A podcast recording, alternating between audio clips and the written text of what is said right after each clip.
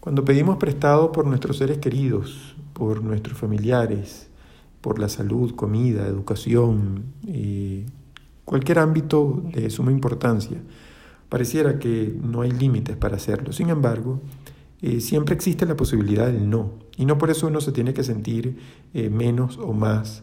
No por eso uno tiene que dejar y bajar el ánimo.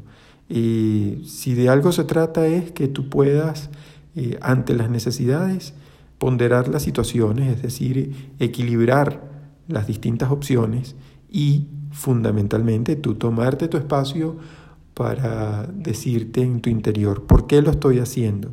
¿Lo estoy haciendo porque realmente es una necesidad o porque no me permito que mis seres queridos vivan esto? ¿Lo estoy haciendo porque me cuesta decir que no?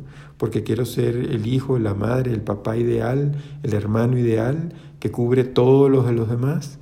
Pues que en ese momento tu reflexión te lleve a decir no si es no y el sí que lo asumas con la misma responsabilidad que es el amarte.